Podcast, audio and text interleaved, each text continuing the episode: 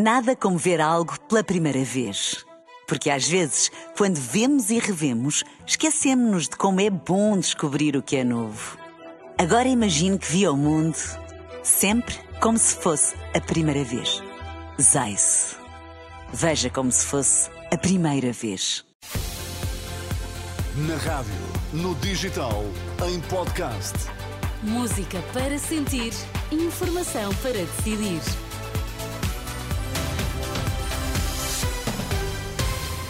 Vamos saber quais as notícias que estão a marcar a atualidade. Começamos pelos títulos em destaque nesta edição da meia-noite. Pedro Nuno Santos promete muito diálogo sobre matérias de regime com o PSD e diz também que vai procurar um acordo com os social-democratas sobre o aeroporto. Já está no Egito a bebê com cidadania portuguesa que estava em Gaza. Pedro Nuno Santos promete dialogar com o PSD sobre áreas de soberania nacional e respeitar o acordo com os sociais-democratas para a escolha da localização do novo aeroporto. Houve um acordo entre o PS, entre o governo e o PSD sobre uma metodologia a seguir para a decisão.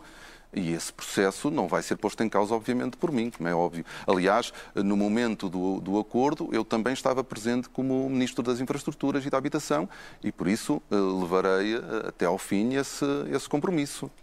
Com a certeza de que haverá uma decisão com ou sem uh, acordo do PSD. Mas, obviamente, que há um entendimento e há um acordo, não só relativamente a uma metodologia, mas depois também ao momento final em, em, em, que o Governo conversará com o PSD sobre a avaliação que cada um faz sobre o relatório e sobre uma localização. Mas, independentemente disso, é fundamental que o país, de uma vez por todas, consiga resolver um problema que já leva cinco décadas.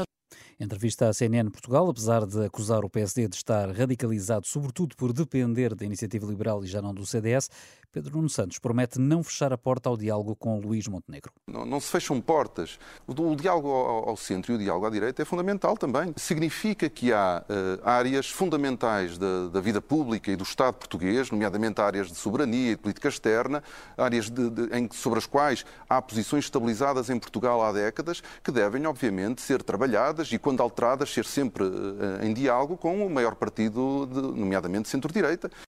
Já em relação ao processo de privatização da TAP, eh, repetiu a sua posição a favor de uma privatização parcial, com o Estado a manter a maioria do capital, e defendeu que não há pressa para a venda, até para mostrar aos potenciais compradores e investidores que o Estado português não está desesperado para vender a companhia aérea. Entretanto, está marcada para de hoje a duas semanas a apresentação do relatório sobre a localização do futuro aeroporto de Lisboa. A Comissão Técnica Independente anunciou que vai ser a 5 de dezembro, que as conclusões vão ser divulgadas. Esta avaliação vai ser depois enviada ao Governo para decidir sobre a localização definitiva mas essa decisão já só deve ser tomada pelo Executivo que sair das eleições de 10 de março.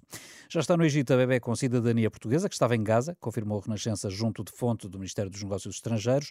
A bebê que perdeu os dois irmãos e a mãe num bombardeamento em Gaza é filha de um palestiniano com nacionalidade portuguesa. O gabinete de João Gomes Cravinho confirma que a bebê foi retirada em segurança e que vai juntar-se ao pai, que está atualmente em Portugal. O governo de Israel está, entretanto, reunido há várias horas para decidir se assina ou não um acordo de cessar-fogo de cinco dias que permita a libertação de reféns por parte do Hamas. Segundo o Times of Israel, dois partidos da ala mais à direita preparavam-se para rejeitar o acordo, mas ao que tudo indica, este deverá ser aprovado por uma larga maioria. O acordo deverá permitir a libertação entre 50 a 100 reféns. Em troca, devem ser libertados entre 150 a 300 palestinianos que estão presos pelos israelitas. Seis hospitais em Israel estão apostos há várias horas para receber os reféns que foram raptados a 7 de outubro. Por cá, Pinto da Costa não revela se vai ser candidato à presidência do Futebol Clube do Porto no próximo ano. Entrevista a SIC, o atual presidente dos Dragões diz que as eleições de abril não são uma prioridade. Certo é que André Vilas Boas será candidato, mas isso não merece comentários de Pinto da Costa. O presidente dos Dragões não quer entrar em jogos, mas revela surpresa com as críticas do antigo treinador. Surpreende, mas não comento. Não comento, porque ele, se as faz, tem um intuito qualquer. Presumo que seja candidatar-se à presidência do Futebol Porto, tem todo o direito que é associado não, não, não comento nem entro ne, na, nesse não jogo. Sobre os incidentes e confrontos na Assembleia Geral do último dia 13 de novembro, Pinto Costa assume que foi uma noite má para o clube, mas preferia que os incidentes tivessem ficado entre quatro paredes. Nada como ver algo pela primeira vez. Porque às vezes, quando vemos e revemos, esquecemos-nos de como é bom descobrir o que é novo.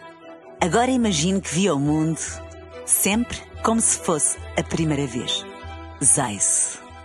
Veja como se fosse a primeira vez.